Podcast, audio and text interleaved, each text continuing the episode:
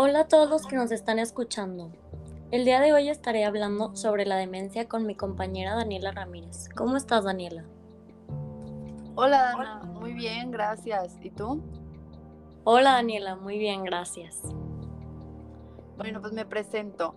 Yo soy Daniela Ramírez Lozano, soy estudiante de nutrición de la UDEM y hoy junto con mi compañera Dana vamos a hablar sobre la demencia. Yo soy Dana e igualmente soy estudiante de nutrición en la Universidad de Monterrey. Empecemos, Dana. Bueno, pues para empezar, el tema de hoy les voy a dar una breve explicación de qué es la demencia. Esta es una pérdida o debilitamiento de las facultades mentales. Generalmente es grave y progresivo debido a la edad o alguna enfermedad. Se caracteriza por alteraciones de la memoria, la razón y trastornos de la conducta. Es bastante interesante la definición de la demencia que explicas, Daniela, ya que sabemos que existen algunas enfermedades que se relacionan y otras que parecen bastante. Les cuento un poco de las diferencias de estas enfermedades. Existen cambios cognitivos y psicológicos.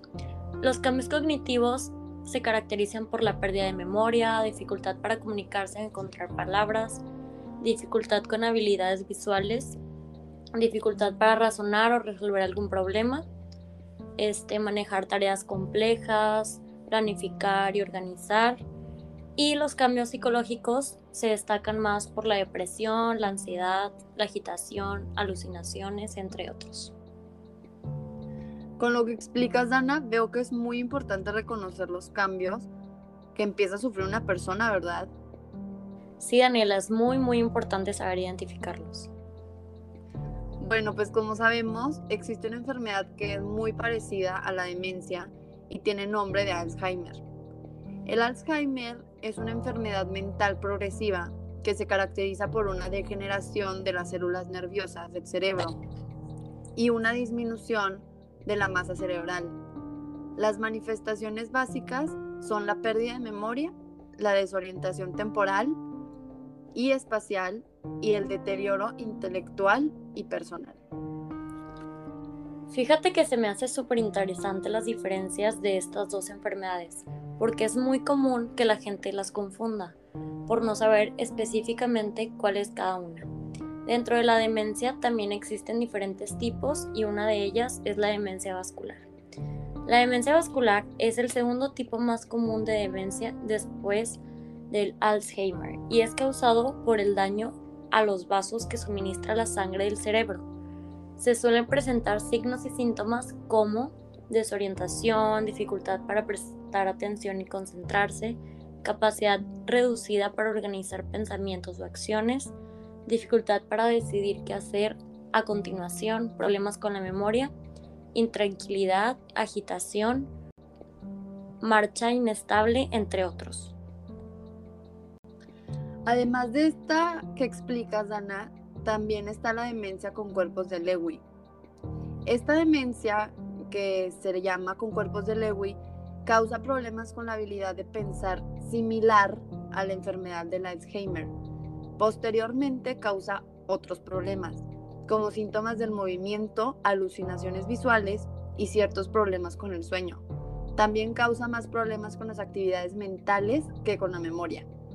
Y para que pueda haber un diagnóstico de esta demencia, poder este, identificarla, debe presentarse una disminución progresiva de tu capacidad para pensar, así como dos de los siguientes síntomas. Está la fluctuación de lucidez mental y de la función del pensamiento, alucinaciones visuales reiteradas y es muy importante los síntomas del Parkinson. Wow, yo no sabía que los síntomas del Parkinson también podrían estar relacionados con este tema. Yo tampoco y se me hizo un dato muy interesante. También nos vas a hablar sobre la demencia frontotemporal, ¿verdad, Ana? Sí, la demencia frontotemporal es un término general para un grupo de trastornos cerebrales poco comunes que afectan principalmente los lóbulos frontal y temporal del cerebro. Estas áreas del cerebro están generalmente asociadas con la personalidad, la conducta y el lenguaje.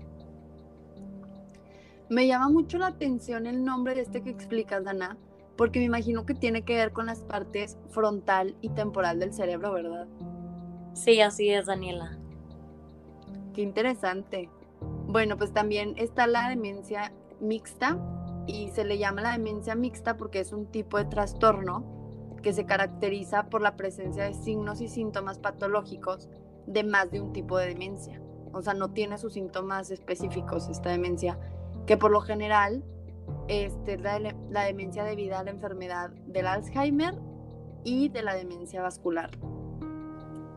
Y bueno, para todos los que nos están escuchando, el día de hoy tenemos una invitada muy especial que nos va a compartir sobre su conocimiento acerca de la demencia.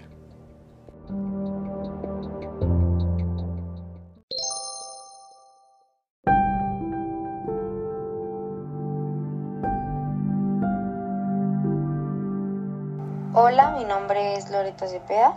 Actualmente estoy terminando mi cuarto semestre de la carrera de médico cirujano en la Universidad Autónoma de Coahuila, Unidad Torreón.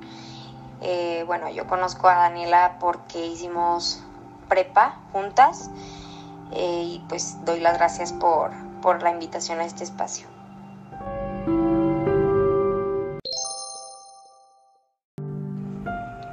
Eh, bueno, la demencia en sí es una alteración de la capacidad de una persona para realizar cosas cotidianas, ¿no? O sea, altera la capacidad cognitiva y pues interfiere en las acciones normales de una persona. Puede ser este hablar, pensar, actuar, cosas así, ¿no? Y pues hay varios tipos de, de demencia, obviamente, que tienen diferentes causas, como la vascular, que es causada por problemas con la sangre. Puede haber un accidente, por ejemplo, cerebrovascular o problemas con el flujo en el cerebro o cosas así, ¿verdad? También tenemos la frontotemporal, por ejemplo, esta, en esta se ubican atrofias o pérdidas de neuronas. Igual también presencia de, de neuronas que son anormales.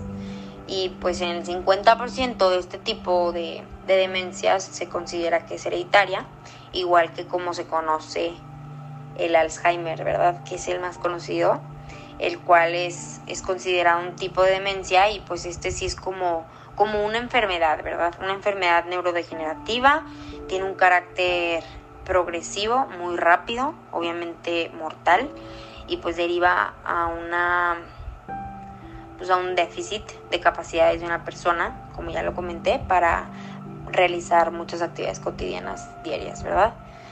Eh, bueno, lo malo de aquí es que ni siquiera se conoce una causa real y certera, o sea, nada, nada que esté comprobado, y mucho menos, obviamente, un tratamiento, o sea, no hay nada concreto.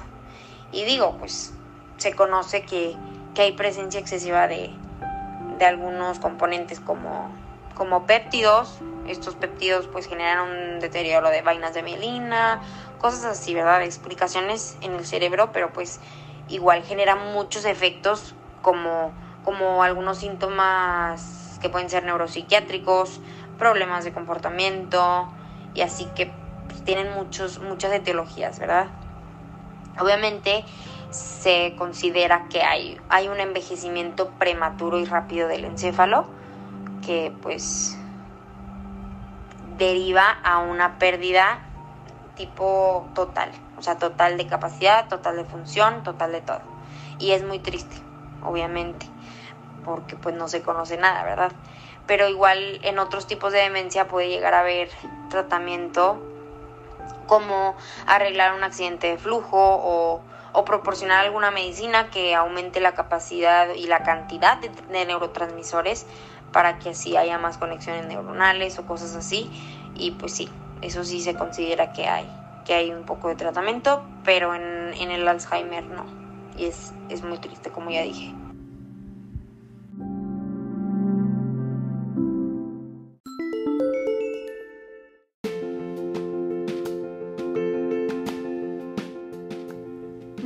Gracias Loreta por habernos compartido esta valiosa información. Daniela y yo estamos muy agradecidas de que hayas aceptado participar en este proyecto y les agradecemos a todos los que nos han escuchado. Esperamos que les haya gustado mucho y los vemos aquí en nuestro próximo episodio.